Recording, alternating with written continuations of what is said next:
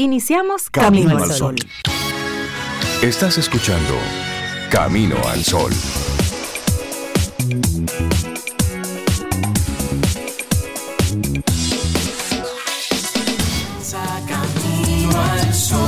Muy buenos días y bienvenidos a Camino al Sol. Es viernes y estamos a 3 de febrero. Buenos días, Cintia Ortiz, Obeida Ramírez y a todos nuestros amigos y amigas Camino al Sol oyentes. ¿Cómo están ustedes? Hola Rey, yo estoy muy bien. Yo espero que tú también, igual que Cintia, Laura Sofía y bueno, nuestros Camino al Sol oyentes también. Cintia, cuéntame cómo tú estás. Pues estoy muy bien, feliz, feliz de ver el viernes y de alcanzar a, a, comenzarlo. Así estamos aquí en Camino al Sol, 7, 4 minutos, 3 de febrero. Muy bien, ya comenzó el segundo mes y estamos en ello. Qué bueno. Estoy muy bien. Me faltan horas de sueño hoy. Sí. Hay un déficit. ¿Sabes qué? Hay yo, un déficit. Yo, yo, creo que a mí también. creo que sí. Ay, ay, ay. Ustedes iniciaron el día entonces con un déficit de sueño y en Estados Unidos temerosos por un globo que está pasando en este momento. Ay, que lo está mirando. Y está supuestamente. El gobierno chino está espiando a Estados Unidos con un globo que está pasando por ahí. Caramba, cuántas sí, cosas. Sí, porque es un, es un balón que supuestamente es, es chino y está pasando Ajá. por territorio norteamericano. Eso no es haciendo fotografía ahí, correcto según sí. tú sabes por, lo, por los límites. ¿Por qué no lo tumban? Ah, bueno. Digo yo. Mira, tiene el tamaño fácil. de tres autobuses. Es grande. Es grande.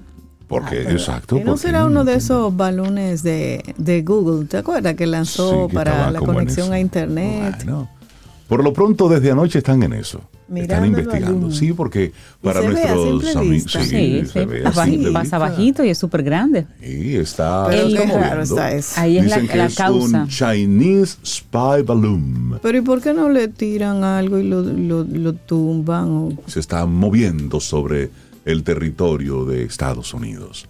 Es interesante lo que, lo que está pasando. Pero así arrancamos nuestro programa Camino Ay, al Sol. Dios. Porque saben nuestros amigos Camino al Sol oyentes, aunque estamos en nuestro experimento, no es que estamos desconectados del mundo, no, no, no. Es que estamos siendo selectivos con el tipo de información que estamos consumiendo. Es eso. Y por cierto, ya luego, como medio al final del programa, vamos a ver por dónde anda, cuáles son los El comentarios sondeo. al final Hay- sí, de, hay este, varios ahí, de este sí. experimento. Y para el que no se esté enterando de cuál es el experimento, ¿qué suena por ahí? No sé, un celular que- cerca de algo. Sí, como un algo. Déjame Cuidado ver. si el balón está llegando por aquí. No, ¿Qué tú está, está relacionado. ¿Será mi café? ¿Seré yo? No, está relacionado. energía, No. Sí, es, es tu micrófono, Sobe. A- ¿Qué a- micrófono? Ajustale el, el- el cable, Sobe. Al parecer es, es esto. Sí, deja ver ese. No, ese es el de Cintia entonces. Déjame ver. Sí, porque esto. Bueno, estamos en vivo aquí resolviendo Ya Sí, esto es. técnicos. Esto es sí, es, es, es el de Cintia. No te preocupes, que yo te corrijo No, eso que en breve. Exactamente. Quítaselo del ladito y ya. perfecto. Y listo. El celularcito. Déjame No ver. puedo. Yo puedo hablar con efectos. ¿Con, con qué puede hablar?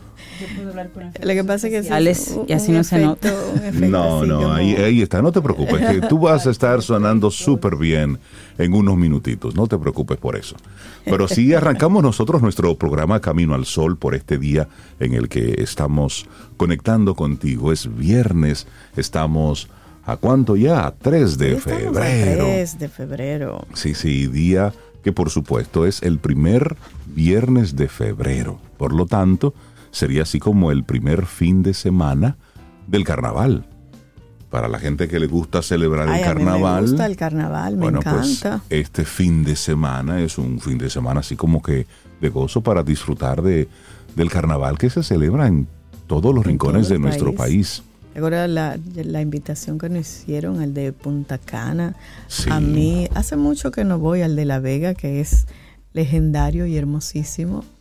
Mucha gente en los últimos años, pero, Ajá. pero es el, el referente del carnaval. El de Santiago es muy bonito también Sí. y animado.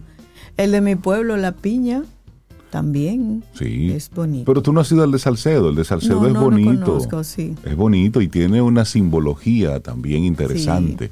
En el, que los papel, papel sí. sabes que me gustan las cosas que tienen sus, símbolos que no es salir a dar a dar golpes por dar golpes o, salir a los golpes se lo pudieran ahorrar incluso. sí claro hacer algo simbólico porque eso mira sí.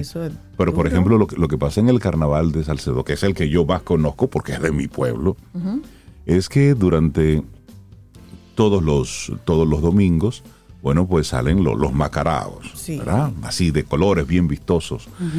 A dar, a repartir vejigas, pero el último día, el último día, los macaraos salen sin la careta. Ah, sí, en la Vega y entonces el pueblo es el que actúa en contra de los macaraos ah, y les rompen el traje, le desfifarran el traje una forma ah, de mostrar cómo el bien vence al mal. Sí, porque forma parte de la tradición del último día.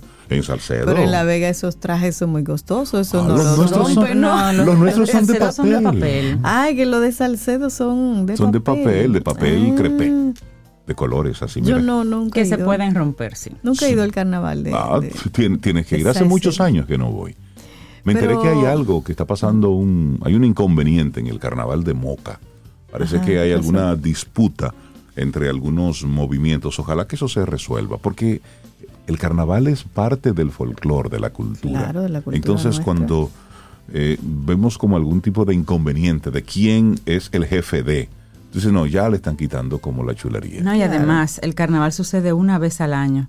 No se pueden poner de acuerdo. en octubre. No se pudieron poner de acuerdo antes de que llegara la fecha. Tienen que afectar la fecha ponerse de acuerdo en octubre, en septiembre del año pasado. Ya que ya en enero está todo el mundo contento, cuadrado, porque eso tiene que darse. Bueno, así arrancamos nosotros nuestro programa, nuestra actitud, nuestra intención camino al sol para hoy. Lleva tus pasos a donde quieres ir. Esa, esa actitud camino al sol nuestra de hoy parece lógica, pero no lo es tanto, porque en teoría es una cosa y en la práctica es otra. A veces tú sabes a dónde quieres ir, sabes dónde quieres estar, pero no estás haciendo el mínimo movimiento por miedo, porque estás muy cómodo donde estás aunque no te gusta. Entonces, ese es un llamado para, para, eso, para llevar tus pasos a donde, donde de verdad quieres ir. Que no importa lo que se presente, estás donde quieres estar. Todo se pasa mejor cuando ha sido una decisión, cuando ha sido una, una elección personal. Entonces, ¿por qué no? Y si es que es muy complicado llegar hasta ahí. Búscalos. Ahora mismo existen los vehículos híbridos. Hay muchas cosas que son híbridas. si no te puedes ir completamente a donde quieres, entonces quédate donde estás y trata de llevar un poquito de eso que quieres hasta ti. Porque la vida se compone de eso, señores. Y como decía Rey ayer, la vida es corta y tembló la tierra. un aviso. Hay que buscarle la vuelta. hay, que buscarle la vuelta a, a vivir como nosotros queremos vivir. Y me gusta eso cuando dices estar donde quieres estar. A veces nos toca estar en un lugar y bueno, hay que ser responsable. Hay que buscar el aprendizaje y ya. Hay que hacer lo que hay que hacer, pero hay otros momentos donde tú estás, donde tú no quieres estar y no haces el mínimo esfuerzo por moverte de ahí, solamente te estás quejando. Entonces pregúntate hoy, ¿tú estás hoy donde tú quieres estar? ¿En el trabajo que quieres estar? en el lugar físico donde quieres estar. En tus relaciones estás ahí porque tú quieres estar ahí o tienes que estar ahí. O tú crees que tienes que estar ahí porque a veces tenemos una película. Recuerden que hoy en la semana el hilo conductor es precisamente aquellas cosas que nos contamos, que nos decimos a nosotros o que otros nos dicen y nosotros simplemente nos creemos. ¿Y sabe qué se me ocurre, Rey, agregarle otra pregunta a eso? ¿Cómo estás ahí donde estás ahora? Porque yo puedo estar, no sé, trastornándole la vida a otra gente porque no quiero estar ahí. Exacto. Pero no me quedo que tengo que molestar. Exacto. O estoy satisfecho, contento, aunque no es realmente donde quiero estar. Todavía me falta tal vez algún paso más, pero en lo que llego, ¿cómo lo estoy haciendo? Es eso. Lleva tus pasos a donde quieres ir. Esa es nuestra actitud camino al sol para hoy. Y bueno, mañana, mañana 4 de, de febrero es el Día Mundial contra el Cáncer, promovido por la Organización Mundial de la Salud, el Centro Internacional de Investigaciones sobre el Cáncer y la Unión Internacional contra el Cáncer con el objetivo de aumentar la conciencia, movilizar a la sociedad para avanzar en la prevención y control de esta enfermedad. Los diferentes tipos de cáncer durante todo el año tienen un día específico, de hecho hay un mes que se dedica específicamente a hablar sobre este tema, pero este 4 de febrero es de forma general para crear conciencia sobre los diferentes tipos de cáncer. Y hay otro día internacional, Sobe, Cintia. Sí, a, mí, a mí me gusta ese día, el Día Internacional de la Zanahoria. No sabía que la zanahoria tenía un, un día, Día Mundial de la Zanahoria. No solo la zanahoria, la torta, de, zanahoria. Esa me gusta. Esa es muy buena. Esa es muy rica. Sí, sí, sí. Se celebra en Estados Unidos y por ello se decidió honrar este vegetal y esta hortaliza ese día. No obstante, el Día Internacional de la Zanahoria también se celebra el 4 de abril. Atención, 4 de abril, importante, ese es mi día de cumpleaños. ese día cumpleaños, el 4 de abril. Bueno, y eso es por los países como Francia, Italia, Suecia, Rusia, Australia, Reino Unido y Japón. Día de la torta de... Es muy rico, es el Bizcocho de zanahoria. Ay, sí, muy rico. La zanahoria es muy rica en sentido general. Sí, aquí tenemos varias combinaciones. A Lía le encanta la zanahoria, ¿tú sabías? Ah, eso es saludable para ella también. Muy, saludable para los perritos también. Arrancamos nuestro programa Camino al Sol. Es viernes, buenos días. Te recuerdo nuestro número de teléfono en el que tenemos, bueno, pues la aplicación de WhatsApp 849-785-1110. Ahí conectamos, conversamos, nos enviamos imágenes, fotografías, eh, videos, todo, cosas chéveres por ahí. Chistes, todo. Cosas chéveres. Invitaciones. Que Invitaciones, todo eso lo pasamos. Los concursos que hacemos. Todo ahí.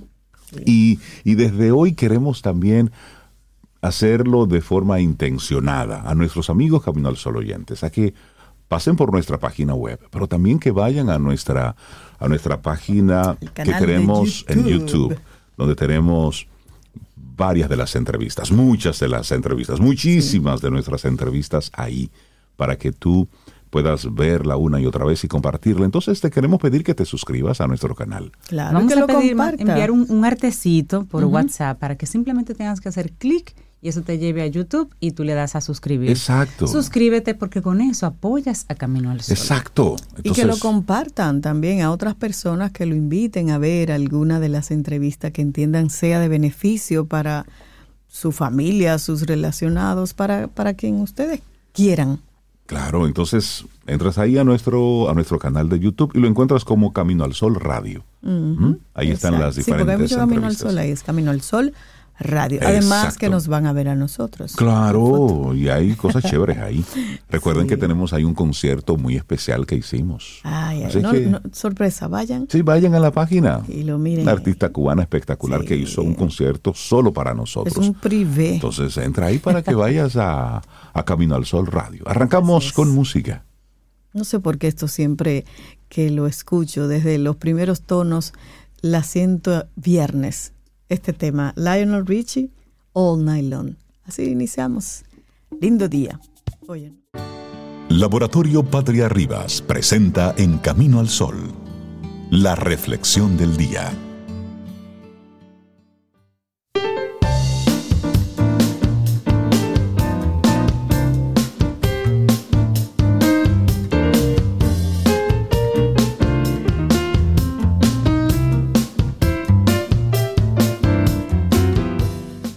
Incluso cuando tengas dudas, da ese paso. Aprovecha el riesgo. Los errores nunca son un fracaso que puedan convertirse en sabiduría. Cat Cora. Seguimos avanzando en este camino al sol. Vamos a reflexionar juntos. ¿Cómo ser una persona menos negativa? Y te vamos a compartir algunos pasos. Sí, aunque usted no lo crea, es posible que tú seas una persona negativa y no te des cuenta. Sí, así es. Y comenzamos con una pregunta, así en reflexión. ¿Te consideras una persona que solo ve la parte mala de todo aquello que le sucede? Piense a ver. La negatividad es una actitud que hace que nos enfoquemos en los aspectos negativos más que en los positivos y así toda nuestra atención se dirige hacia lo que no salió bien y también conlleva perder esperanza o creer que las cosas no pueden cambiar o que no dependen de nosotros. Y eso se llama indefensión aprendida. Y en esta reflexión vamos a ofrecer algunas ideas para que podamos comenzar a alejarnos de esta negatividad y ser una persona menos negativa. No se trata de fomentar un positivismo naif, sino más bien de poner un poco de contrapeso a la balanza que todo lo juzga para comprobar que en todo lo malo también podemos encontrar algo bueno. Así que, ¿cómo ser una persona menos negativa en siete pasos? Como una receta. Paso número uno, valora algo bueno cada día. Un pequeño ejercicio relacionado con cómo ser una persona menos negativa que puede ayudarte es el siguiente. Prueba a encontrar algo bueno cada día y valóralo. Encuéntralo, búscalo y valóralo. Algo debe haber. No hace falta que sea una gran cosa. Puede ser el hecho de haberte encontrado a alguien por la calle a quien hacía tiempo que no veías, conversar con tu hermana o tu hermano, ver un paisaje especialmente bonito, sentirte más seguro hoy, leer el fragmento de un libro cotidiano. Se trata de valorar actos cotidianos para alejarte poco a poco de la negatividad. Bueno, y para seguir en esa misma línea, anota qué es lo que te gusta de ti. Esa es una buena pregunta. Uno no tiende a hacer eso, pero castigarse sí. Ah, eso sí, ahí sí estamos prestos. De inmediato sacamos látigo. Sí, sí, sí. Pero, ¿qué es lo que te gusta de ti? Este ejercicio puedes realizarlo contigo mismo o con el entorno. Se trata de anotar qué es lo que te gusta de ti, qué valoras de ti, también qué se te da bien. Esta es una manera de entrenar un lenguaje un poco más positivo en tu día a día. La cuestión es buscar no solo aquellas cosas que nos gustan de nosotros mismos, sino también de las palabras que podemos utilizar para describirlas. Sí, las palabras son poderosas. Bueno, aquí hay otra estrategia interesante. Aplica el yin y el yang. El yin y el yang es un símbolo envuelto en dos conceptos del taoísmo y que se utiliza para representar la dualidad. Esta filosofía describe las dos fuerzas fundamentales, opuestas y complementarias, que se encuentran en todas las cosas, es decir, todo lo bueno y todo lo malo. Prueba a practicar este ejercicio. Cuando sientas que la negatividad te invade, Trata de encontrar la parte positiva de aquello que te haya sucedido. Aunque a veces cueste encontrarla o a veces sea mínima, siempre está ahí.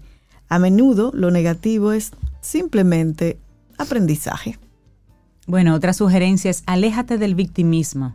Está bien practicar la autocompasión cuando nos sentimos que debemos acompañarnos a nosotros mismos, acoger nuestro dolor, nuestras emociones, lo que no resulta tan beneficioso es pasar de la autocompasión al victimismo.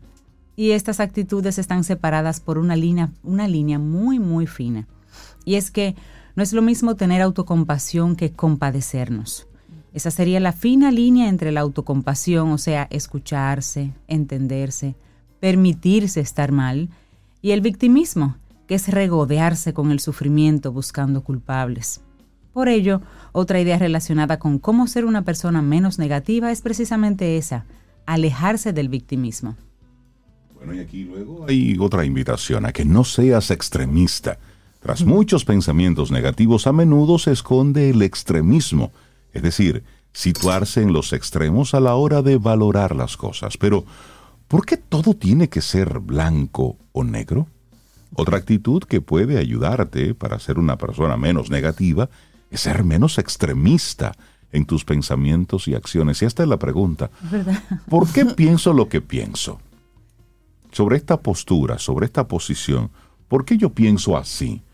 ¿Quién me indujo, quién me llevó a pensar así sobre una situación, sobre alguien, sobre algo? Entonces, la invitación es a que pruebes a relativizar cuando valores lo que te sucede. ¿Realmente esto es tan malo? ¿Eres capaz de alejarte de los extremos y situarte en el punto medio? Mm. Ese es otra, otro elemento a observar. No seas extremista. Cuando te sientas que estás en una posición radical, detente un momento. Cuando estás defendiendo a capa y espada algo, detente un momento. Claro. Y dale el dejo de la duda. Y si el otro lado tiene también su razón, ¿cómo observarlo diferente? Eso nos ayuda a no ser tan negativos, porque a veces tenemos el no en la boca. ¿Vamos a tal sitio? No. No. Pero ¿y por qué, hermano? Espérese. Ahí es, que yo una vez fui hace como cuchumilas, pero desde o que mi mamá me dijo que una vez le pasó a un tío 80. Espérese, hermano. Eso. No, no, no. No seas extremista. Aquí viene una que me encanta. Utiliza la creatividad. Puede parecer un poco chocante ser creativo para ser más positivo pues lo cierto es que las ideas creativas nos permiten salir de la zona de confort, abrir la mente, flexibilizarnos y estas son cualidades muy aliadas del positivismo. Así que pensar de forma creativa te permitirá abrir las puertas a nuevas perspectivas y con ello la posibilidad de que éstas no sean tan negativas como en un principio te planteaste. Y una frase de Albert Ellis que dice, cuando una persona se enfrenta a la adversidad o a un problema importante, lo soluciona si lo enfoca de manera creativa. ¿Cómo puedo solucionarlo diferente a como lo hago siempre? Claro. Bueno, y la, la séptima sugerencia es rodéate de gente positiva. Si nada de lo anterior funciona, rodéese de gente positiva. Usted va a cambiar por, por osmosis, por inercia, porque si no lo van a sacar de ese grupo. O por junta. Nuestro entorno influye en cómo nos sentimos y en qué pensamos. Por ello, si quieres ser un poco más positivo, tendremos que rodearnos de gente que también lo sea. Como mínimo, persona que no sea muy negativa y mucho menos personas tóxicas. Pruébalo. Acompáñate de gente que transmita buena vibra. Uno siempre tiene esas personas que dicen, no sé, hay algo en esa persona que transmite algo buena vibra, positivo. Busca esas personas y sobre todo, personas que no estén instaladas en la queja gente que no se siente a tomarse el café contigo para decirte y soltarte su rollo, como decimos. Personas que tengan otro tema de conversación también. Y verás cómo poco a poco tú vas a sentir que tu energía es otra. Es un efecto multiplicador. Claro. hacemos entonces una pregunta. ¿Y tú crees que eres más positivo o negativo? Con estas cosas que hemos comentado aquí, de cómo ser una persona menos negativa, no se trata de verlo todo de color de rosas. Ojo, nunca es la intención desde Camino al Sol, ni tampoco de nutrirnos de un falso optimismo, no. Se trata de cambiar la actitud, de relativizar las cosas y ver un poco más allá de esa negatividad. Muchas veces la negatividad deriva del miedo al cambio o también de la desconfianza o de una experiencia previa. Recuerda que si cambias tu forma de ver las cosas, las cosas que ves cambian. Eso es real. si cambias tu forma de ver las cosas, las cosas que ves cambian. Poderoso. y lo único que cambió ahí fue el observador, tu perspectiva. Así es. ¿Cómo ser una persona menos negativa en siete pasos? Escrito por la psicóloga Laura Ruiz y lo compartimos aquí hoy en Camino al Sol. Laboratorio Patria Rivas presentó En Camino al Sol la reflexión del día.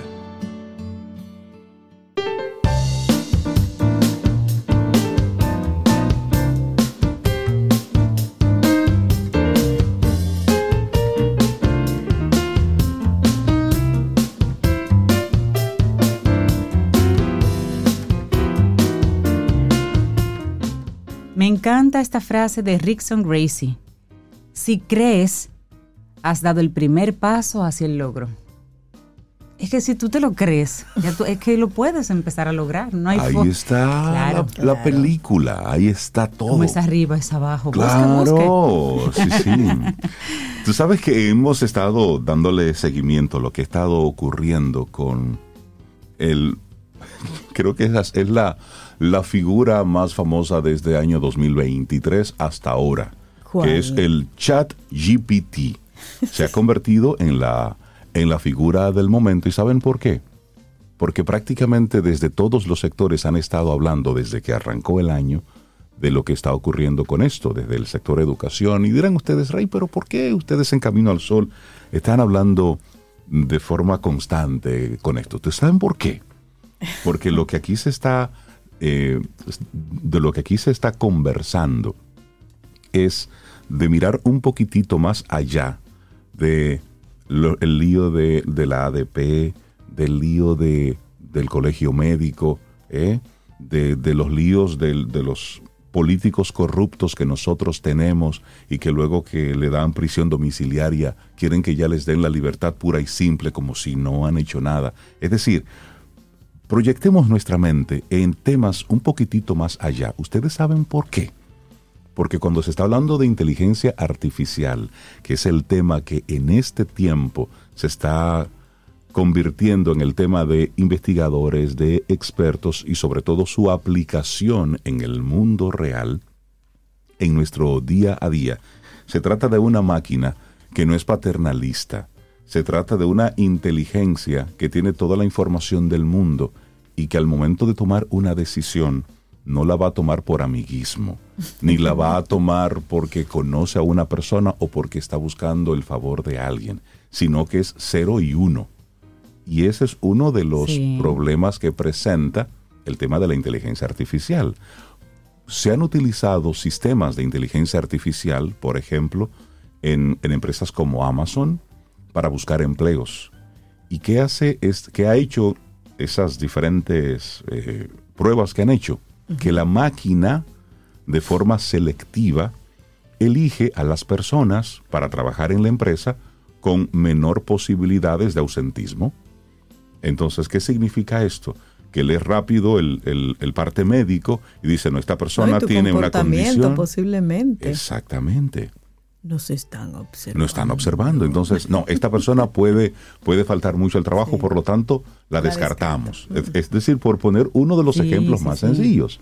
Entonces, ¿qué ocurre con esto del, del chat GPT?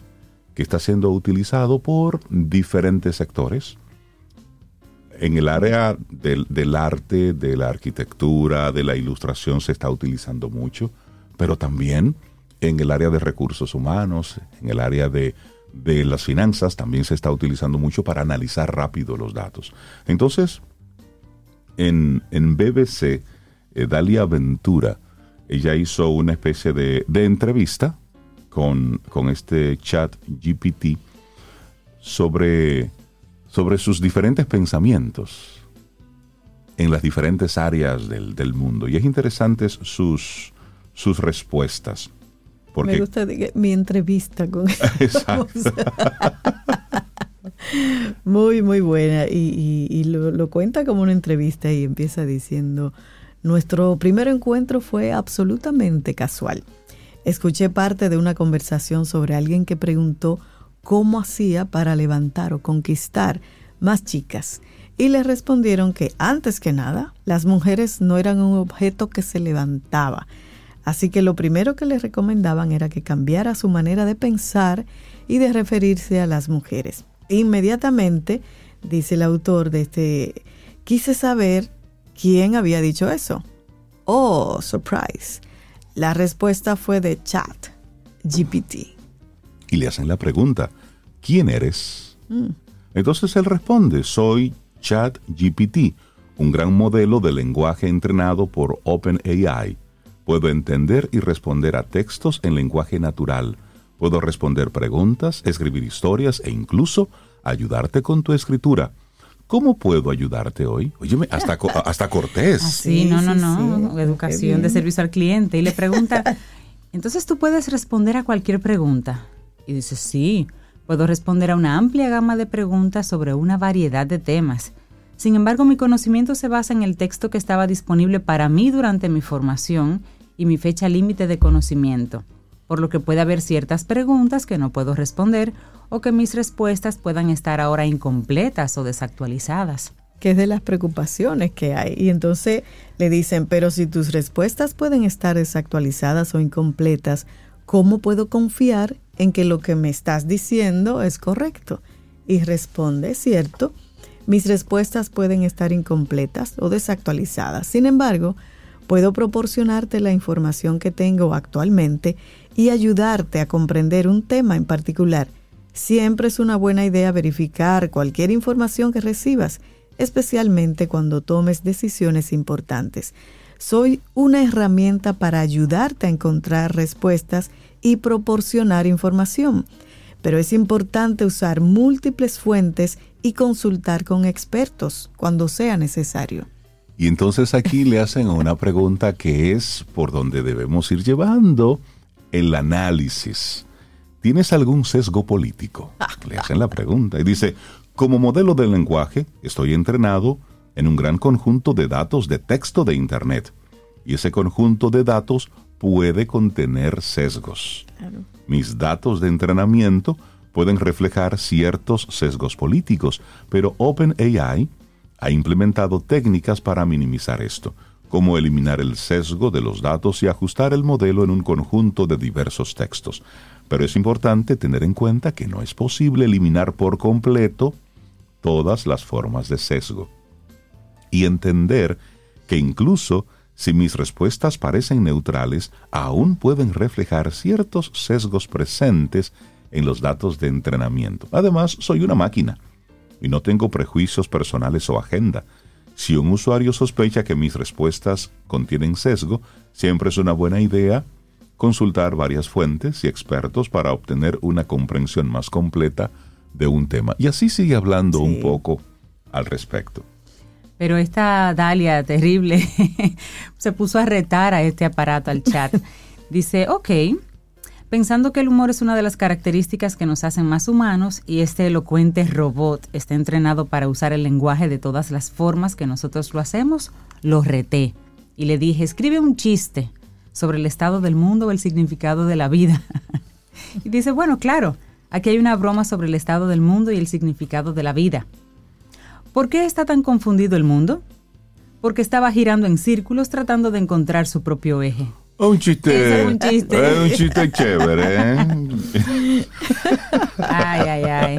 Miren, lo que, lo que pasa con, con esto en sentido general precisamente es eso.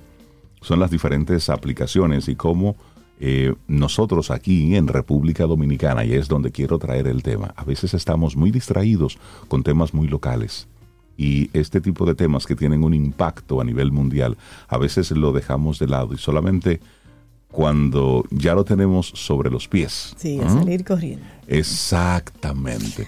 Pero mira, hay una pregunta interesante que le hacen.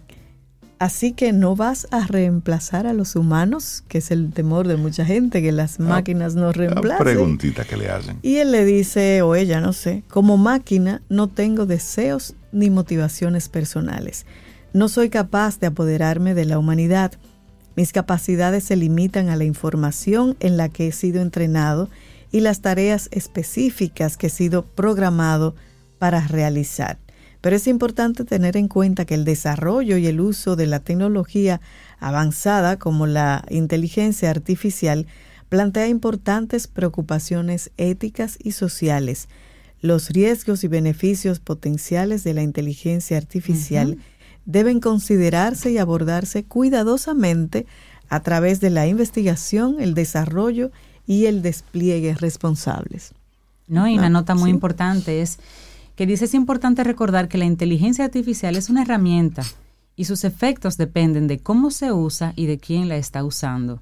Esta máquina le, hablan de, factores éticos ¿Ah, y dice, bueno, como inteligencia artificial no tengo creencias o valores éticos personales, sin embargo, OpenAI implementó pautas y reglas éticas en mis datos y en mi arquitectura de entrenamiento para garantizar que se use de manera ética y responsable.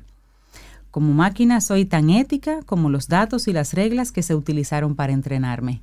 Y ahí está el detalle. Pero mira, le hacen, tres preguntas importantes porque esta chica quería saber más y ver qué contestaba. Y una le dice, ¿cuál es la comida favorita de Latinoamérica?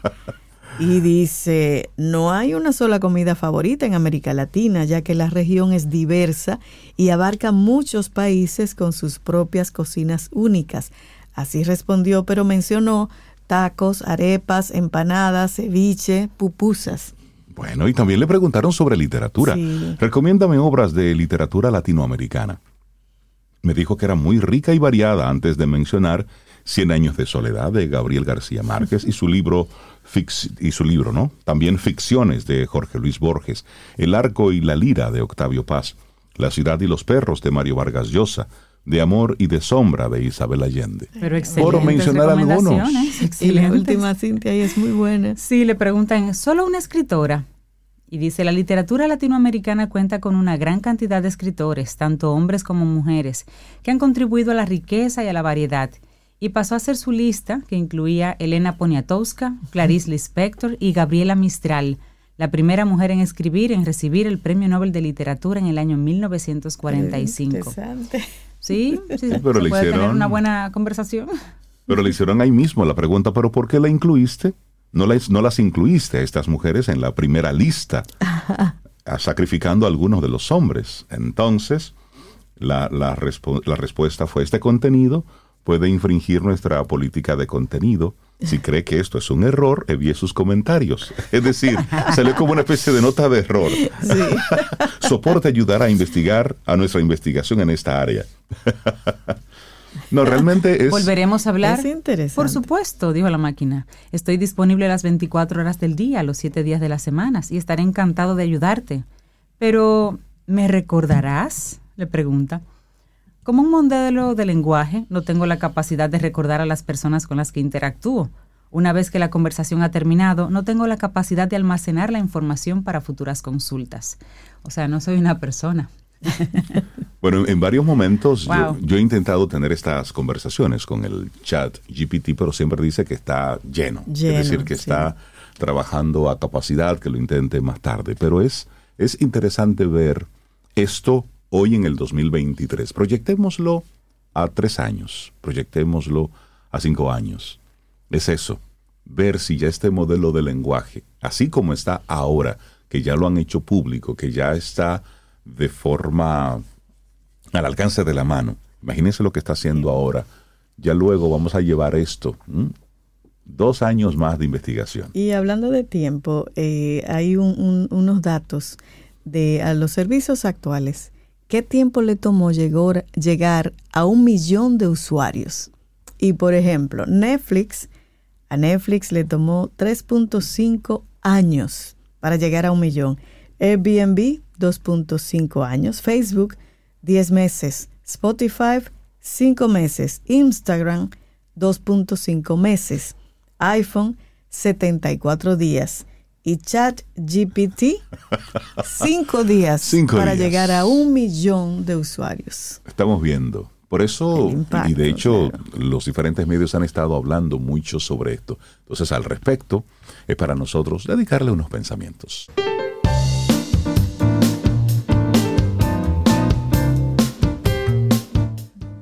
En cada paso que des, mantén los pies firmemente en el suelo. Leila Gifty Akita. Continuamos en este Camino al Sol a través de estación 97.7 FM y caminoalsol.do. Esa es nuestra web. Entra ahí y también entra a nuestro canal de YouTube, Camino al Sol Radio. Entra ahí, también te invitamos a que sigas compartiendo información y contenidos como la conversación que vamos a tener en este momento con Katy Gómez. Ella es psicoterapeuta especialista en la rehabilitación de la musculatura del suelo pélvico. Son los músculos de la zona íntima. Ya estaremos conversando con Katy sobre, sobre todas estas cosas. Buenos días, bienvenida a Camino al Sol. ¿Cómo estás? Muchas gracias.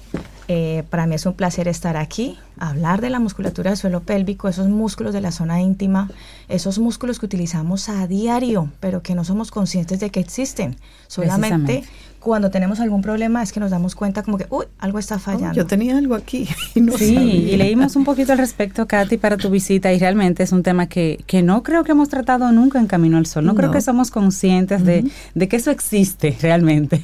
Creo que todavía faltan partes del cuerpo para, para conocer. Y en esa misma línea iniciemos por, por conocer un poco qué es el suelo pélvico. Claro, el suelo pélvico son esos músculos, ligamentos, fascia, todo lo que envuelve la pelvis.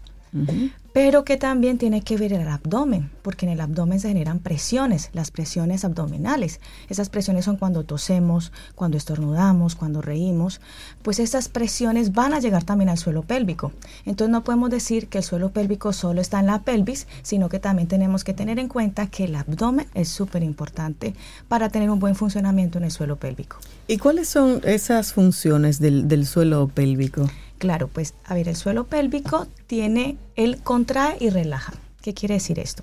Que cuando él contrae, o sea, cuando él se cierra, nos va a ayudar sobre todo en la continencia. Quiere decir cuando tú tienes esas ganas de ir al baño pero no puedes, pues estos músculos se van a contraer precisamente para evitar que salga mm. las heces, la orina o los gases. También esta musculatura se relaja y cuando decimos que se relaja es precisamente para permitir la salida la salida de la orina, de las heces, de los gases, y también se va a relajar durante las relaciones sexuales. Ella se relaja para permitir el tamaño, pues para que pueda entrar el pene y que no haya tener dolor.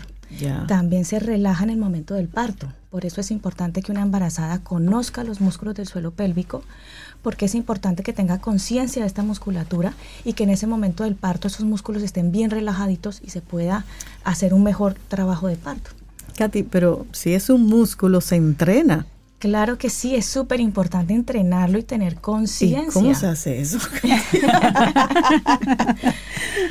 pues mira, estos músculos que los utilizamos a diario, es importante primero tener conciencia. ¿Qué pasa? Que las mujeres no nos miramos, no nos miramos, es como una zona que tenemos ahí abandonada, como que la tenemos lejos, como que es como no la vemos como una parte tan importante porque es como la cara. Yo tengo un granito en la cara y ¡guau! que me lo veo de una. Pero yo tengo algo allá debajo.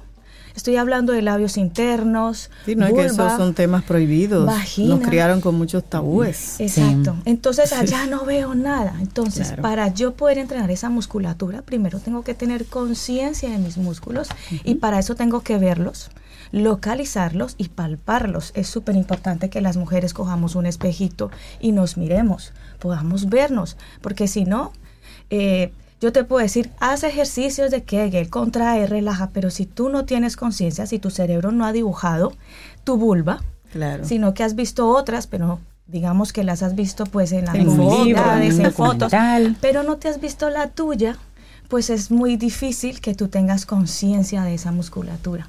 De hecho, a mí me llegan pacientes a consulta, pues yo hago sonografía transperineal, que la sonografía transperineal no es, yo les siempre digo, mira, esta es una sonografía donde eh, se pone es el ecógrafo, el, el sonógrafo, pues el, el eh, la sonda se va a poner en los labios internos, no se va a introducir.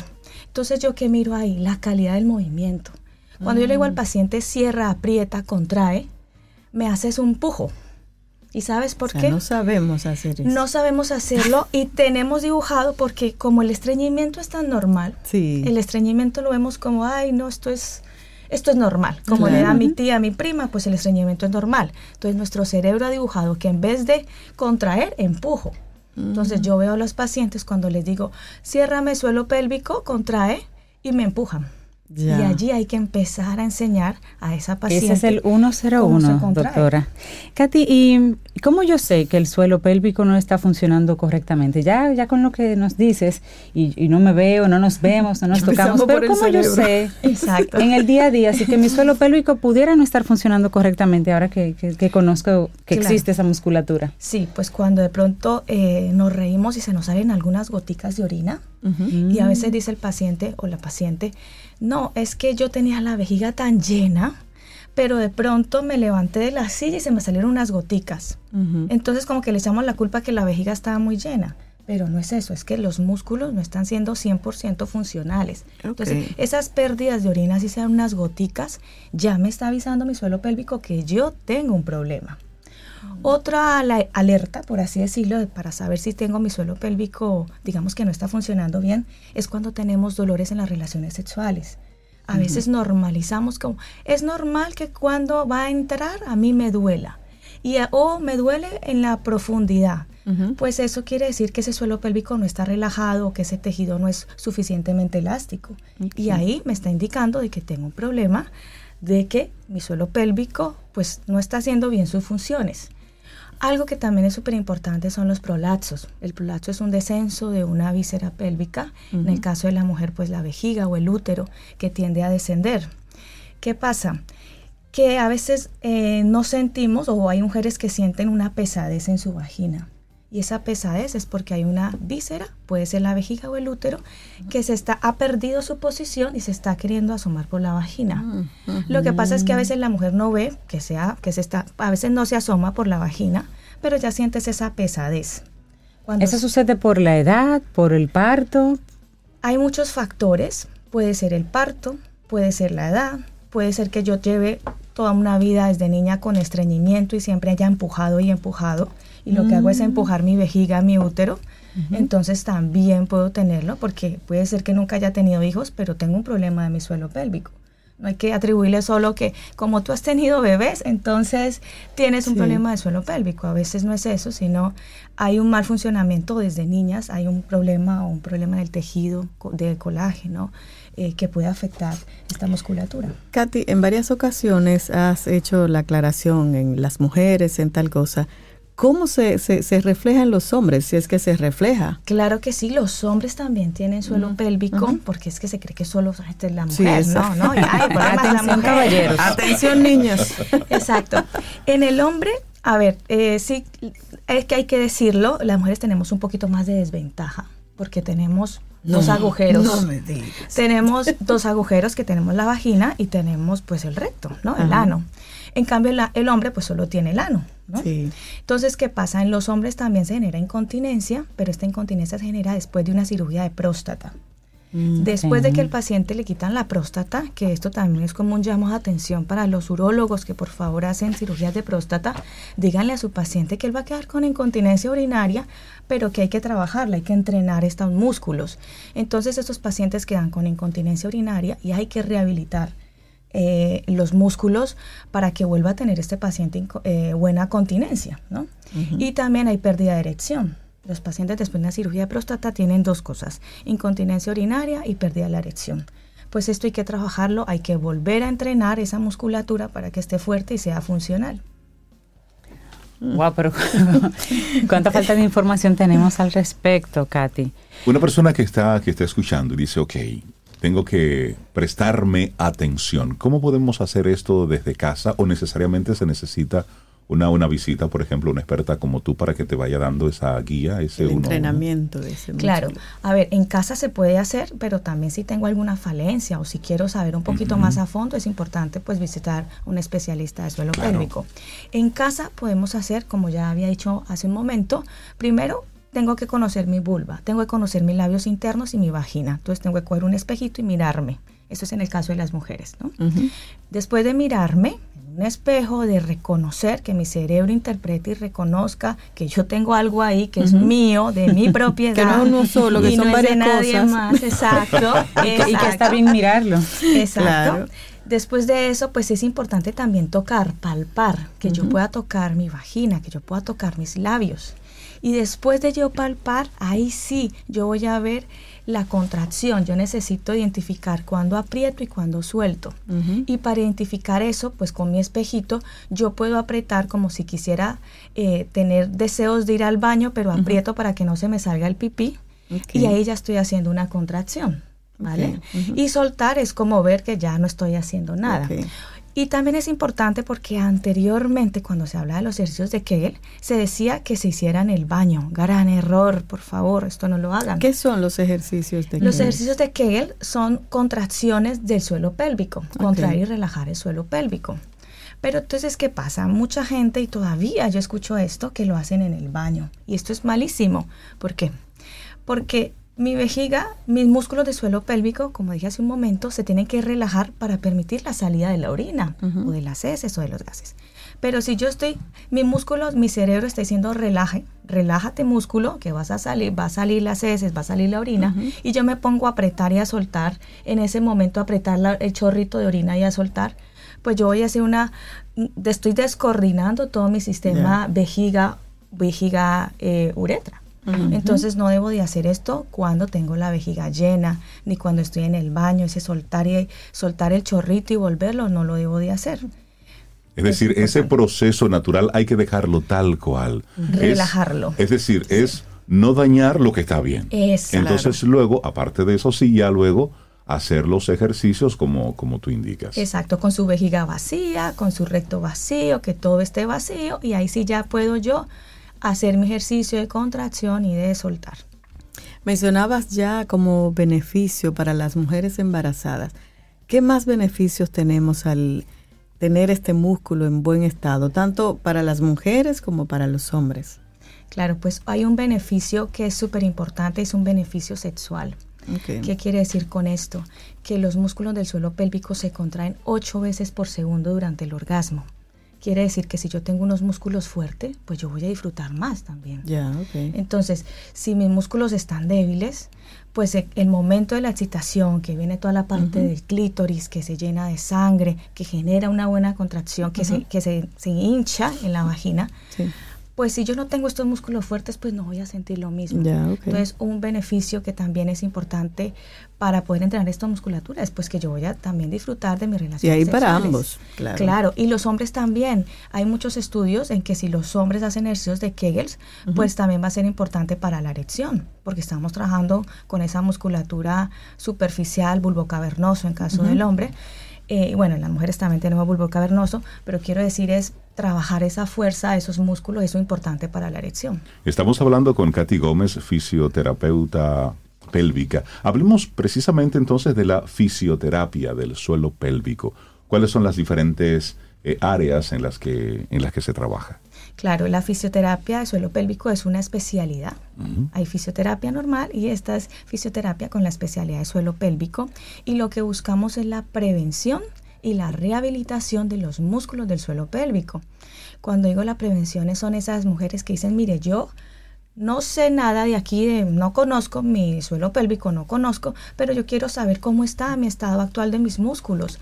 Eh, yo no tengo hijos o a mí me salen mujeres también que me dicen, mire, yo llevo más de 10 años sin tener ninguna pareja, pero yo me volví a enamorar y yo quiero saber cómo está el estado actual de mis músculos. Entonces también es importante pues decir eso, ah, bueno, pues vamos a ver cómo están tus músculos. A mí me llegó una paciente así, miré sus músculos y dije yo, pues genial no tienes nada, vamos a trabajar y sí le mandé algo más, o sea, le mandé en este caso unas bolas chinas, pero ya una vez los músculos están bien, ¿sí? Las bolas chinas, que sé que pronto me pueden estar preguntando. Eh, Esa era la próxima pregunta. Ya, pues las bolas chinas son eh, unas bolitas como de silicona, eh, se llaman chinas, eh, que las utilizaban las hechas, y era para mantener el tono muscular del suelo pélvico. No es, aunque las venden en estas tiendas de sexo, no es un, eh, no es algo que vayas a sentir placer ni nada de eso. Es más bien para aumentar el tono muscular pero las bolas chinas se deben de, de, colocar, son dos bolitas de silicona o una bolita y entre ellas tiene una vibración tiene, cuando tú la tocas, tiene una vibración. Entonces esa se introduce por la vagina. Eso sí, hay que caminar, no hay que, me pongo eso y me pongo a ver televisión, pues no hago nada. La cara de Sobe es un poema. ¿Y, qué es esa bola china? No, son unas, exacto. no me mires, no me mires. No, porque eso es súper importante, claro. Claro, que sí. claro que sí. Las bolitas chinas son las bolitas de silicona eh, que vienen de diferentes pesos también. Hay una, eh, vienen... Y tamaños. Una, exacto, es, es una, viene una con un palito, o vienen dos juntas, o vienen tres juntas. Y hay de metal, la doctora está sugiriendo la de silicona, atención. Sí, y que tenga una bolita por dentro. Y esa bolita por dentro vibra. Entonces, cuando se introduce por la vagina, pues ella va a vibrar esas paredes de la vagina y lo que va a hacer es aumentar el tono muscular nos va a ayudar. Pero esto es para un paciente que tenga un suelo pélvico saludable. No es para todo el mundo. Cuando yo veo que dicen en posparto utiliza estas bolas chinas, digo, oh por Dios, horror. No hay que usarlas porque y menos en un posparto. Eso no es lo loco, señor. exacto. claro. Porque en un posparto yo vengo con un suelo pélvico débil y no quiere decir que, ay, es que como fue un parto vaginal, pues sí, o un parto por cesárea, yo soy una señorita, que lo he escuchado mucho aquí también, pues no, un embarazo eh, son nueve meses con un bebé que tiene un peso y que ese peso va a soportar sobre el suelo pélvico. Entonces, es importante que al ponerse unas bolas chinas, antes de ponerte unas bolas chinas, sí es importante una valoración con un especialista de suelo pélvico para determinar cómo está la calidad de tus músculos y saber si son fuertes, resistentes, que hagas una buena contracción y esto es como un método preventivo y como para mantener, ¿no? Es como decir, yo tengo buen cuerpo, pero quiero mantenerme y me voy al gimnasio. Pues esto es lo mismo. Para mantenerme, pues utilizo las bolas chinas en el caso de suelo pélvico. Estamos Katy Gómez, fisioterapia pélvica. Muchísimas gracias por todas estas informaciones. La gente que quiera más información, que se quiera poner en contacto contigo, ¿cómo puede hacerlo? Claro que sí. Estoy en Instagram, en Katy Suelo Pélvico, tanto Instagram como Facebook, Katy Suelo Pélvico. Mi página www.catisuelopélvico.com o también me pueden comunicar por WhatsApp al 849-220-5217. Ahí estoy para servirles y bueno, con todo mi cariño y, mi amor por atender a, los pacientes. Muchísimas gracias, Katy. Siempre bienvenida aquí a Camino al Sol. Muchísimas gracias. Gracias por su tema, sí, aprendiendo cosas nuevas. Muchísimas gracias a ustedes. Gracias a ti.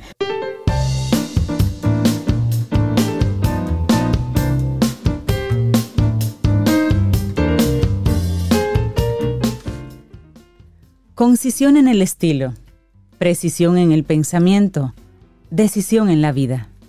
Una frase de Víctor Hugo. Seguimos aquí avanzando en este camino al sol. ¿Sabes que cuando iniciaste la frase yo pensaba que ibas a decir un comercial? Ajá. Sí, inicia otra vez la frase. Porque está chévere. Es decir, la forma. Dale. Pero ponle ahora a eso voz de movie trailer. Uf. Concisión en el estilo precisión en el pensamiento, decisión en la vida. Uh. Próximamente, Víctor Hugo, en un cine cerca de usted. Tenemos una colaboradora que tenía como, como, como, que desde el año pasado que no teníamos contacto que no venía. María Elena Azuad nos acompaña. Una, una mujer que cuando llega aquí, bueno, pues comienza a remover Mm, diferentes cosas. Ella es psicóloga, es psicoterapeuta y bueno, es es una colaboradora muy especial aquí en Camino al Sol. María Elena, Es a propósito que ella viene los viernes, porque es que sus temas hay que digerirlos entre sábado y domingo. cuando María Elena pregunta, ¿me siguen? Sí, sí, sí, sí. Oh, por supuesto, profesora. Por ahí vamos, por ahí vamos. María Elena, buenos, días. ¿Cómo estás? Buenos días, ya tenía muchas ganas de estar con ustedes, así que me, alegra mucho empezar este 2023, aunque sea en febrero. Igual, igual, por Igualmente, así es, así es. Sí. Bueno, y nos traes un tema de los que comenzamos a trabajar ya en este, en este año contigo. ¿Cómo convertir las redes sociales en aliadas para el conocimiento? Qué bueno, que vamos a buscar un lado positivo a las redes sociales en ese sentido. Claro, sobre todo que ustedes son los expertos en redes sociales, pero eh, las redes sociales son muy criticadas y de hecho han invadido nuestra cotidianidad, ¿sí? Y es justo a través de ellas que los adolescentes y los jóvenes adultos buscan su identidad, buscan saber quién son, quiénes son, viendo las redes sociales, buscan identificarse con los protagonistas de las redes sociales buscan reproducir lo que sale en las redes sociales, pensando que así van a lograr ser quienes son y que así van a lograr estar bien. Sin embargo, las redes sociales lo que están haciendo en muchas ocasiones es consolidar usos y costumbres en la sociedad en general, porque en los adultos también se han convertido en patrones de consumo y competencia. Visto así, las redes sociales se convierten en un gran generador de estrés para todo tipo de población que las consultamos. Sin embargo, nosotros tenemos que tener claro que podemos rescatar de las redes sociales algunas cosas que nos ayuden a autoconocer cosa que no es sencilla. Pero también queremos dar algunos tips, algunos consejos a los padres que ven que sus hijos están todo el santo día metidos en las redes sociales. Hablemos sobre eso. Así que eh, ustedes son expertos en redes sociales, así que lo que puedan decir y ayudar en esta presentación se los agradecería. Vamos a ver.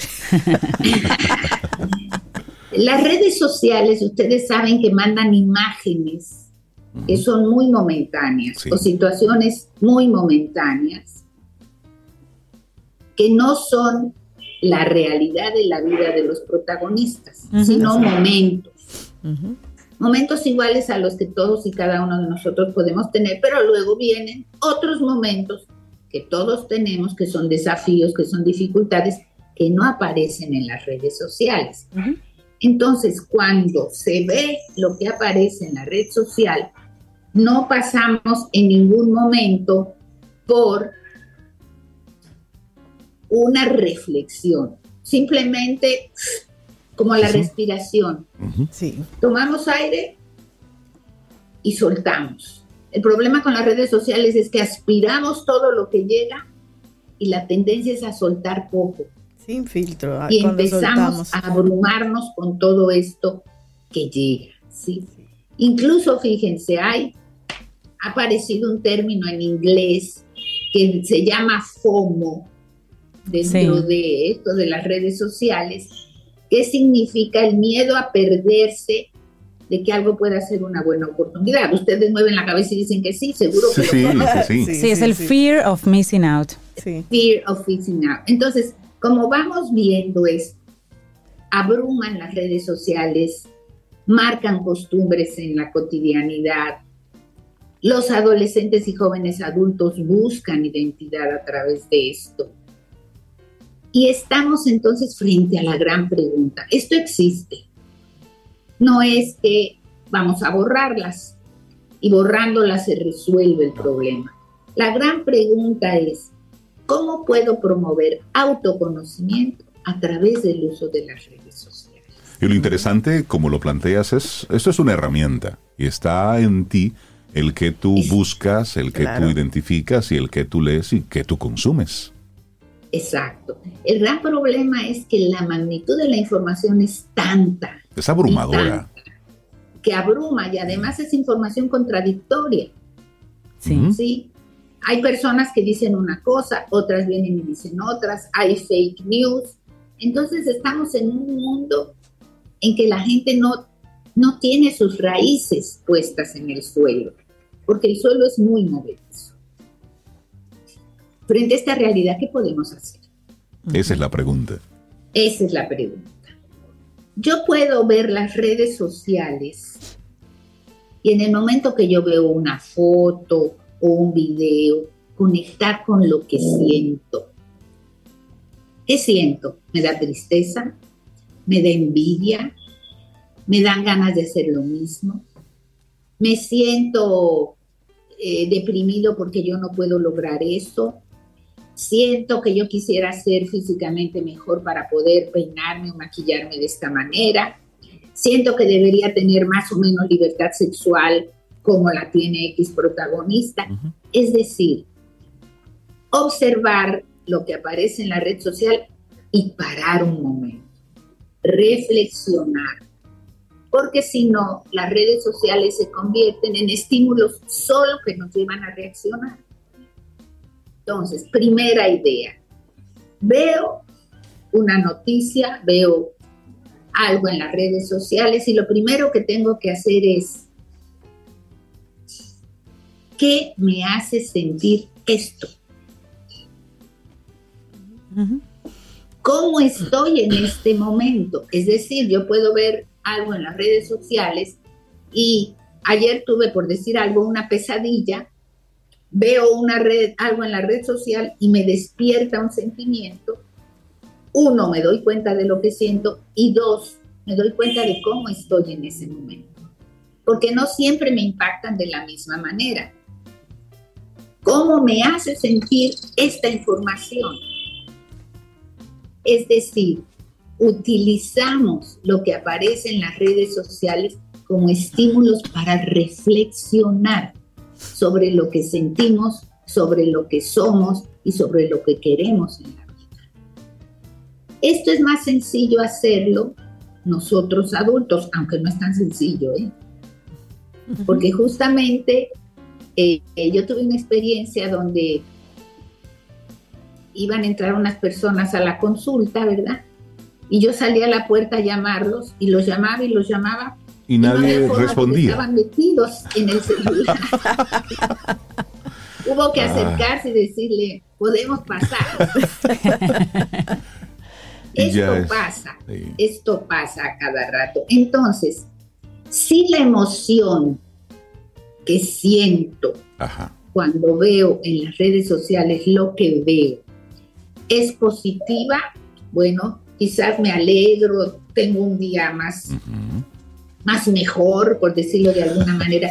Pero cuando la me motiva, me, puede motivar, me, puede inspirar, claro. Me hace sentir bien.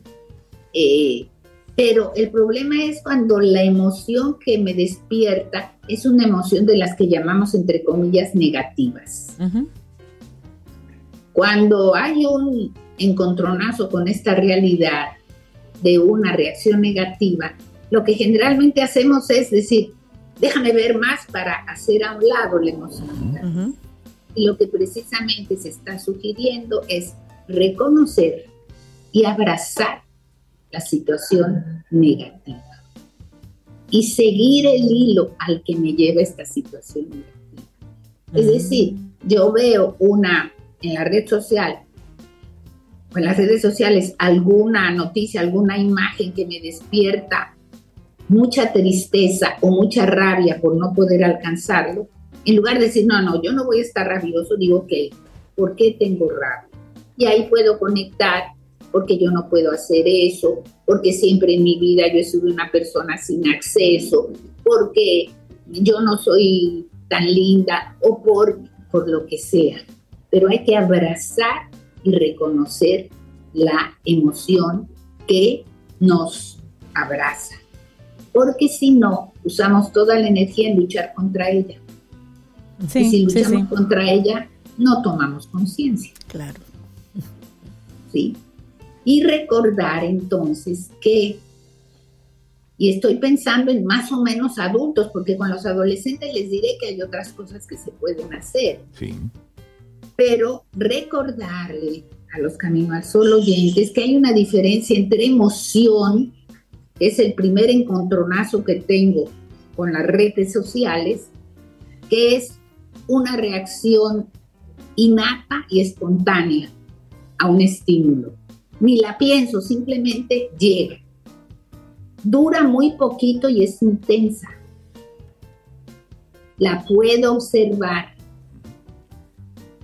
Me lleva a la acción y me pertenece al cuerpo. Imagínense ustedes que yo me quedo en las redes sociales a nivel de eso, de emoción. Cuando yo veo en las redes sociales estoy impulsando a la acción, siento cosas en mi cuerpo. La intensidad es muy grande. Entonces estoy sometido a una serie de cosas que no puedo controlar. Hmm. Si no, dime Cintia. No, que estoy pensando es en todo lo que estás hablando a nivel del adulto, que se supone que ha aprendido un poquito más de autocontrol, que tiene un poquito más de herramientas que el adolescente, que es la segunda mitad del tema. o el niño. Exacto, exacto. Y recordar que por eso hacemos énfasis en reflexión, pare, pare, porque el sentir, el sentimiento es tomar conciencia de lo que estoy sintiendo. Esto surge muy lentamente. Acuérdense que la emoción viene de un fuetazo y se acaba pronto. El sentimiento no, el sentimiento surge lentamente y tiene larga duración. No es observable porque no aparece en el cuerpo, aparece en la mente. Y a diferencia de la emoción, el sentimiento es el resultado de la acción. ¿Cuál es la acción? Pare. Claro. Pare pero cada vez más estamos siendo adictos a las redes sociales y a nuestro celular. Así que desde el punto de vista de lo que podemos hacer los adultos, más o menos con autocontrol, sí, esto nos lleva a darnos cuenta de cómo el condicionamiento social no nos deja pensar. Sí, cierto y cómo las decisiones que tomamos no son nuestras, son las decisiones que nos están vendiendo las redes sociales. Claro. Sí. Y lo más grave de todo es que hay adultos que creemos que tenemos que meternos en ese mundo para estar en la onda. Porque si no, no para existe. estar en la Lo que onda. no está en internet no o existe. para estar supuestamente conectando con sus diferentes eh, audiencias. En esa misma línea, María Elena, a propósito de este tema que nos traes, de cómo dentro de ese mar de contenido, educarte, formarte, buscar cosas que, que te sean de bien, todo lo que tiene que ver con el manejo de las redes sociales fue desarrollado en base a ingeniería social, es decir, un grupo de ingenieros conocedores del comportamiento humano diseñaron este artefacto que provoca, eh, ya lo hemos eh, hablado en otros momentos, provoca adicción, de hecho la forma de, de navegar es como la ruleta en los, en los En los casinos, casinos. es decir, eso de esa gratificación inmediata de, de me estoy perdiendo de algo, es decir, hay toda una ingeniería para provocar que la gente siga, siga pegado ahí. Y podemos ver a cualquier persona con cualquier nivel educativo que se quede enganchado ahí. Es decir, yo sé que todo esto fue diseñado para provocar todo eso, pero ¿cómo romper? ¿Cómo desde mi consciente, sabiendo todo esto, sabiendo que es un producto hecho para yo permanecer más tiempo en pantalla, ¿cómo yo puedo romper con eso, María Elena? Ok, miren, se me ocurre pensar que la primera cosa, y que has dicho muy interesante, Rey, es darnos cuenta de esto. Y para darnos cuenta de esto, esta información debe circular. Así es. Y debe circular en las familias y debe circular en la convivencia. Fíjense que, entrando al tema de los adolescentes, cada vez más, cuando se convive, cada persona de la familia tiene el celular Sí. Puede ir a un restaurante, pedir la comida y volver al celular. O estar en la casa y hacer exactamente lo mismo. Los primeros que estamos llamados a hacer un cambio y a romper somos los adultos. Que no podemos seguir modelando la adicción a las redes sociales. Porque los hijos chiquitos, medianos y grandes aprenden con el ejemplo, no con lo que les Son conductas. Claro. Hace unos días fuimos a un restaurante y me llamó la atención una caja de madera que tienen sobre la mesa al lado de la lamparita que dice desconectarse para conectar. Claro. Y entonces es una cajita para tú colocar ahí tu celular. Sí. Exactamente. Tú sabes, que, María Elena, yo tengo una estrategia muy, muy personal en las redes sociales. Yo no sigo de artista, influencer. Personas. No. Las personas que sigo son personas que tratan temas de mi De interés. tu interés.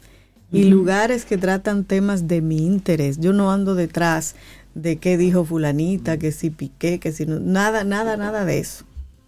Eso, y para mí eso me mantiene informada Ahí estamos en iguales, los en esa- temas que a mí me gustan y me interesan. Y ya. Claro, claro. Yo sigo, yo sigo medios e información que me interesa. Exacto. Además, ustedes entran a YouTube, por ejemplo, con un tema y la próxima entrada les aparecen 800 videos con el mismo tema que ustedes entraron, Sí. porque ellos ya van Sí. condicionando esto. Pero, ¿qué hacer? Fíjense, la comunicación en la familia todavía pasa a ser de que es el adulto que tiene la razón y el adulto el que impone la verdad. No tenemos una democracia familiar donde los temas se abran. Y por ejemplo, si yo tengo un adolescente que sigue por decir algo, porque lo mencionó sobre a Piqué y a Shakira, en lugar de decir, pero es el colmo, ¿cómo sigues eso? Me parece abrir el tema. ¿Por qué te gusta seguirlos? ¿Qué te parece? Exacto, a ¿Qué ver, cuéntame. ¿Sí? Poner el tema sobre la mesa en Claro. discusión, no imponer lo que hay que ver y lo que no hay que ver. Porque recordemos que los adolescentes están buscando identidad, quiénes somos, y no van a encontrar, y no van a quedarse satisfechos con la identidad de los padres, están buscando la identidad de sus iguales. Claro. Entonces, la primera cosa es dejar de ser adictos nosotros los adultos y dejar de enseñar con ese ejemplo, estar todo el día en el celular. Dos, abrir los temas a discusión. A veces llegan amigos de nuestros hijos a las casas y en lugar de hablarlo con el hijo, es más fácil hablarlo con el amigo. Sí, sí, sí. Sí. Y discutirlo con el amigo y ahí entra el hijo. Porque es importante que nuestros hijos se sientan comprendidos y guiados, pero no que se sientan de alguna manera eh, truncados en sus intereses, sino que reflexionen sobre sus mismos intereses. Nuestros temas. Sí, es que nuestros temas son temas de comunicación. Es decir, al interno de la familia, al final todo se resume en que tenemos un tema de conversación, donde un tema como el que tocamos anteriormente sobre la, la salud de la zona íntima, de la zona pélvica, son temas tabú, donde tenemos, ta y eso por mencionar uno, pero son tantos los temas tabú. Sin embargo, son muchos, sí. Sin embargo, una serie de, de, trivialidades, de cosas que no aportan y que sí son nocivas, que sí contaminan, a ah, eso sí los podemos hablar sin ningún tipo de problema en casa. En portada. y en la portada de los medios. Y en las portadas de los medios.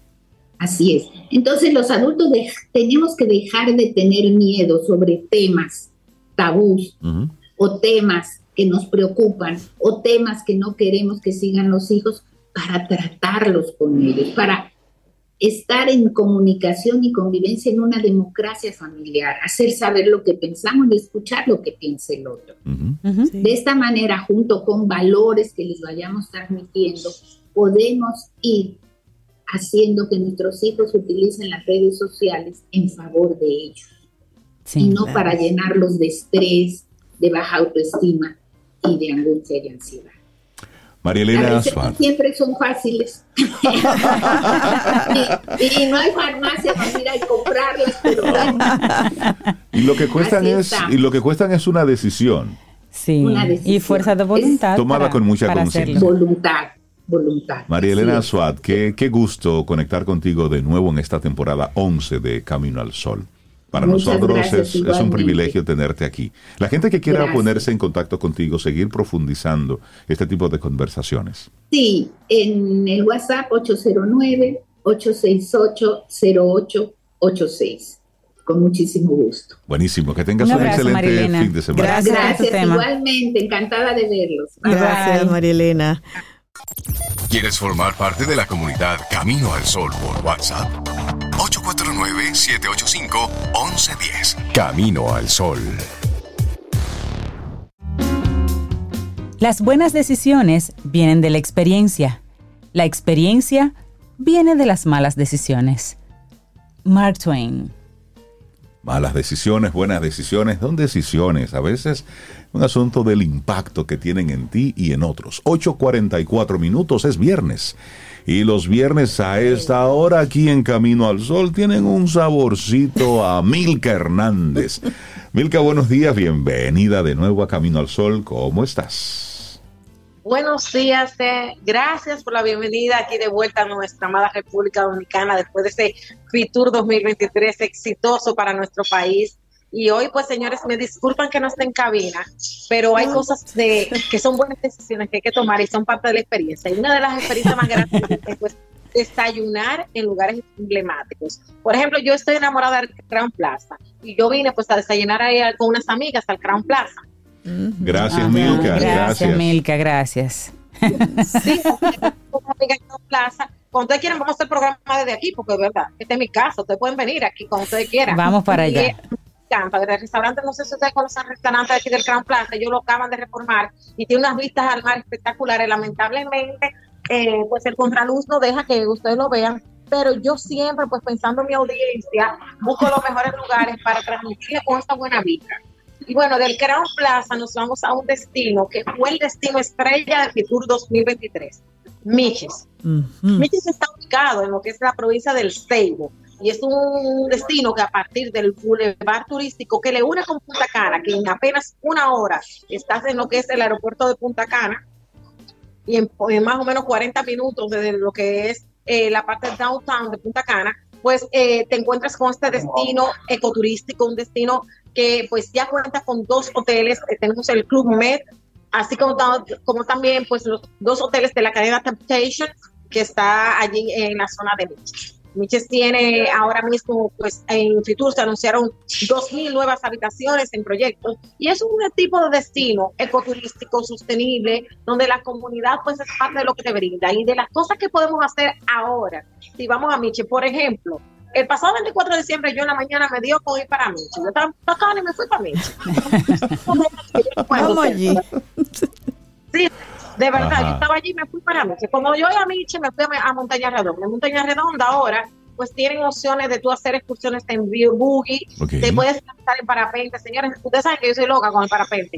Para mí uno tiro más hermoso, uno de los vuelos más hermosos de Miche, porque tú tienes de un lado Laguna Redonda, del otro tienes una playa esmeralda, pero del otro tienes Laguna Limón y la montaña de fondo. O sea, para sobrevolar es espectacular pero sus playas están realmente hermosas. Y de hecho, el Ministerio de Turismo está haciendo los accesos ahora eh, públicos, porque son playas que se está, en la planificación que hay allí para que uno lo disfrute. Entonces tú te puedes ir a Playa Esmeralda, que es un boom, te puedes ir a una playa de Miches. Y ahí tienes el recurso más especial, que es el mar. ¿Por qué? Porque nosotros de enero a marzo de cada año, desde Miche, podemos ver la bahía jorobada. Mm. Igualita que como tú lo ves en Samaná porque están ahí al lado. Entonces las ballenas jorobadas las puedes ver de Miches. Pero de igual manera tú tienes una protuberancia en medio del mar, muy parecida a Cayo Arena, que se llama Media Luna. Ah, eso no lo conocía. Sí, a diferencia de Cayo Arena, es que Cayo Arena está eh, como eh, un poquito más levantado. Aquí no, aquí el agua te da como a media cintura y en medio del mar tú estás bañándote en una piscina natural a media cintura. Ay, Uy, qué ricura.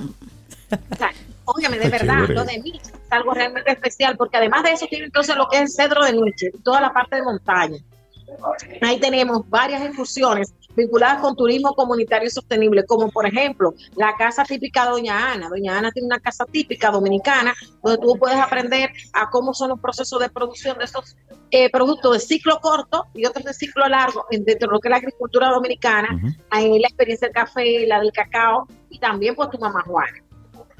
Tenemos allí varias rutas que tienen que ver con lo que es el cacao orgánico, porque toda esa zona de Mayor y el Ceibo, al igual que la provincia de Duarte y Monte Plata, pues son de las mayores productoras de cacao orgánico del mundo.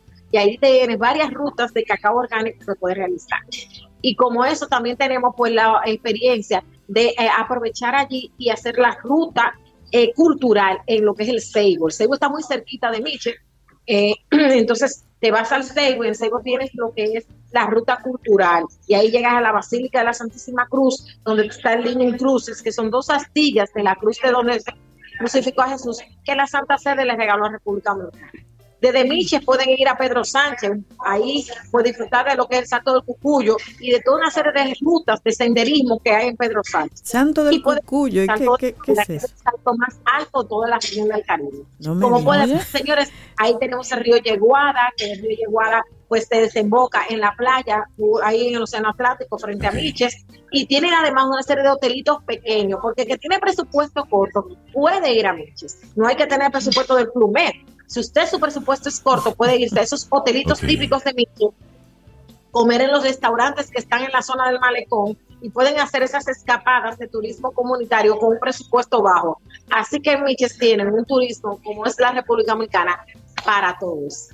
Milka Hernández, te escucho y desconozco totalmente mi país. Es impresionante la capacidad que tiene Milka de identificar cada uno de esos rinconcitos y, y, no me canso de escucharte, Milka. Y esos tesoros escondidos para yo nosotros. Puedo invitarlos a mí, muy grande porque yo me enfermé el 4 de diciembre para allá a hostear esos rincones.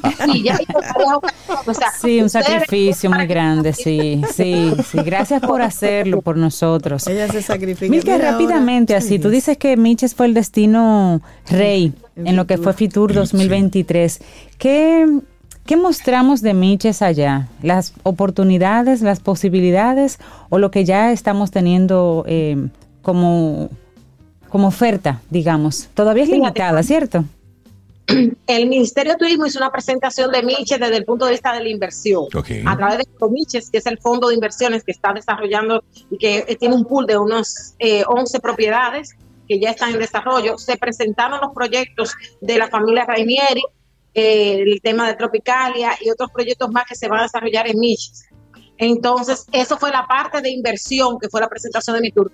pero una servidora quien les habla le tocó la oportunidad de hacer esto que yo les estoy hablando a ustedes, pero a través de una presentación y yo presenté el destino, como un destino eso, gastronómico, donde hay una oferta gastronómica interesante, de turismo comunitario sostenible, en donde podemos hacer excursiones vinculadas con la comunidad, lo que es Doña Ana, lo que son el agroturismo, y aparte de eso, pues ese ecoturismo que se puede hacer. Señores, ballenas jorobadas de enero a marzo, eh, paseos en el río Yeguada, en kayak o en bote, hacer pues las visitas a sus playas espectaculares, senderismo, unos saltos de agua, eh, mostrar eh, pues toda esa esencia que tiene Nietzsche de verdad que eh, nos tocó pues presentar la belleza y la biodiversidad. Tú vendiste el destino.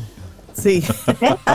Tú vendiste el destino en tu presentación. Eh, me tocó vender 15 destinos de la República Dominicana. Wow. 15 presentaciones. Fueron más destinos porque, por ejemplo, cuando hablé de turismo de montaña, presenté Jarabacoa, Ocoa y Constanza. Barahona, se habló de Santiago, eh, Pedernales, Puerto Plata, La Romana, Valladolid, Samaná, Santo Domingo. Realmente. ¿Y la reacción de la, de la gente, Milka? La reacción de, de los extranjeros que te, que te escuchaban presentando esos destinos. Señores, miren, hay gente que está yendo. Hace tres años empezamos con esta modalidad en la gestión de Don David. Y hay personas que este año iban. Llegó Milka. El primer día yo no presenté. Y fueron a buscarme al, al counter y a preguntar cuál era el itinerario de las charlas. Y había gente que iba a esas charlas de verdad que para uno como dominicano que le toca por de su país, fue súper emocionante. O sea, gente que vimos detrás de mi itinerario de charla para ir a escucharla y estaban ahí, se quedaban una a otra. Tuve que repetir o algunas charlas, eran 15 variadas, pero tuve que repetir algunas porque la gente decía, mira, ayer fue la de Santiago, tú la puedes repetir. y yo repetía porque uno está para complacer a la gente, ¿me entiendes? Sí. Pero de verdad que es muy bonito porque la gente, está, los agentes de viaje, la prensa, los operadores y la comunidad dominicana que va a esa feria detrás de eso, detrás de conocer pues su República Dominicana eh, rincón por rincón. Buenísimo, Milka Hernández. estábamos. Una mujer que siente pasión por República Dominicana. Milka, muchísimas gracias por inyectarnos durante todo este tiempo de esa buena energía y de esa buena vibra que tú llevas a esos, a esos países, pero siempre conectada aquí con Camino al Sol. Y de invitarnos, y más que invitarnos, motivarnos a conocer nosotros nuestro propio país. Tú, ya yo quiero ir a Miches.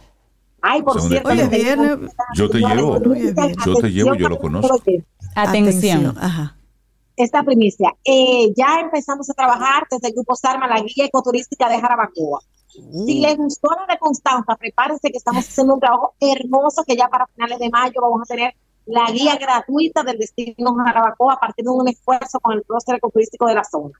Así que estamos trabajando por y para ustedes. Quienes quieren conocer más de nuestro trabajo, pueden seguirme a través de Milka Hernández TV y cada domingo sintonizarme en el canal 85 de Claro TV a las 6 de la tarde en Futur TV. Buenísimo, Milka Hernández. excelente. Que tengas un excelente día y muy buen fin de semana.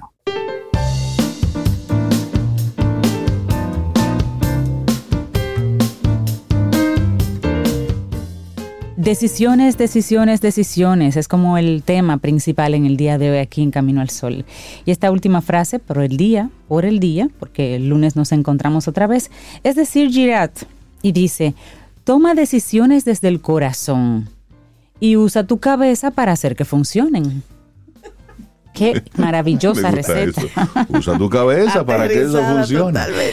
Claro, claro que sí. Bueno, llegamos así al final de nuestro programa Camino al Sol por este día, por esta semana. El próximo lunes, si el universo sigue conspirando, si usted, quiere, si nosotros, estamos, aquí. tendremos un nuevo Camino al Sol. Y por supuesto, recordarte cuál es nuestra, nuestra intención, nuestro propósito para este día, que creo que es muy válido porque nos invita, pues por supuesto, a reflexionar, a dedicarle unos minutos extra a eso de lleva tus pasos a donde quieres ir. Hazte la pregunta, ¿estás tú hoy, ahora, donde quieres estar? Y si no lo estás, ¿a dónde quiero ir? ¿Y qué estás esperando? Así es que tengamos un fin de semana espectacular. Así es. Y bueno, como mencionamos al principio que ya entramos, estamos en el día 3 del mes del carnaval y el mes de la patria. Eh, vamos a cerrar con, con, este tema que es de Luis Díaz La versión original la cantaron él y Sonia Silvestre. Y este es un homenaje que hace Pavel Núñez, precisamente a Luis Díaz, interpretando Baila en la calle. Así nos vamos. Lindo día. Hasta el lunes. Y esperamos que hayas disfrutado del contenido del día de hoy. Recuerda nuestras vías para mantenernos en contacto. Hola arroba caminoalsol.do. Visita nuestra web y amplía más de nuestro contenido. Caminoalsol.do. Hasta, una, próxima, edición. Y pásala bien.